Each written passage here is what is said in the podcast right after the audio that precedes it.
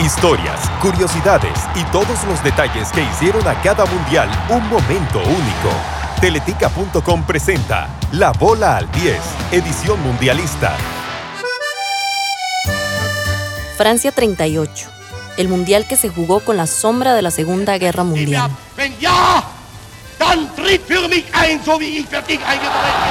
Para el 4 de junio de 1938, fecha en que arrancó el Mundial de Francia, Adolf Hitler ya era un problema en Europa. Y en el viejo continente, los vientos de guerra llegaban desde los cuatro puntos cardinales. Los primeros cruces de la Segunda Guerra Mundial afectaron el torneo, en el que solo participaron 15 selecciones. Por ejemplo, Austria no pudo jugar, al estar invadida por Alemania, y de afuera de Europa solo tres combinados viajaron, Brasil, Cuba y las Indias Orientales neerlandesas conocidas en la actualidad como Indonesia, mientras que España, inmersa en su guerra civil, tampoco presentó equipo. Así rodó el balón entre Suiza y Alemania en la inauguración del torneo. Les Allemands sans répit attaquent. Enfin, leurs efforts sont couronnés de succès. L'intérieur gauche, Hannemann fait une superbe passe à son ailier Pesser qui centre.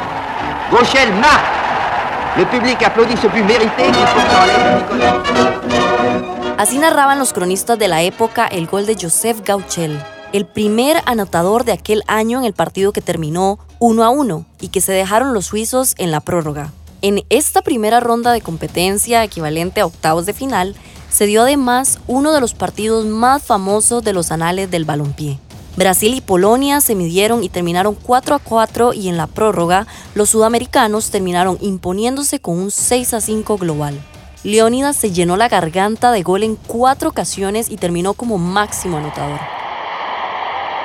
Leonidas, chef d'orchestre de cette équipe de virtuoses, termine victorieusement une attaque dans le style inégalable qui lui est propre. En cuarto de final, Italia, que venía de ganarle a Noruega, dejaba fuera a los organizadores. Brasil hacía lo propio con Checoslovaquia. En la otra zona de la llave, Cuba se devolvía a La Habana con ocho goles cortesía de Suecia y Hungría derrotaba a Suiza. En semifinales, Italia se encargaba de dejar por fuera la verde amarela, con goles de Gino Colause y Giuseppe Meazza, el del estadio del Inter. Penalty est accordé aux Italiens et ceux-ci maintenant mènent par 2 à 0. Y Hungría goleaba a Suecia 4 a 2. El 19 de junio de 1938 en París, 45.000 personas se aglomeraron en el Estadio Olímpico de Colombes. Goles de Gino Colausi y Silvio Piola le daban la victoria a los italianos sobre Hungría en la gran final. Diabati, l'ailier droit, centre. Voilà aussi l'extrême gauche, shoot dans sa foulée et marque le premier but italien. Il y a à peine 7 minutes que le match est commencé et les Italiens prouvent déjà leur supériorité. Non, ils reprennent le contrôle du match. Ils font une splendide démonstration de football rapide et efficace. Mais Adja va tirer au but. Non, il sert Piola qui marque un but magnifique. Italia levantaba la copa por segunda vez. Vittorio Pozzo se convertía en el primer y único entrenador bicampeón pero el fútbol se apagaría hasta 1950, una vez que los aires de guerra se convirtieron en cañonazos.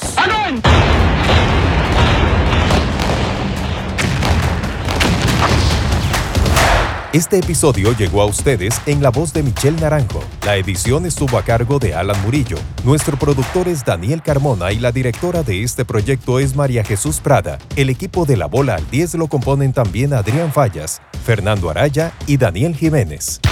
Reviví este y otros episodios de La Bola al 10 en www.teletica.com.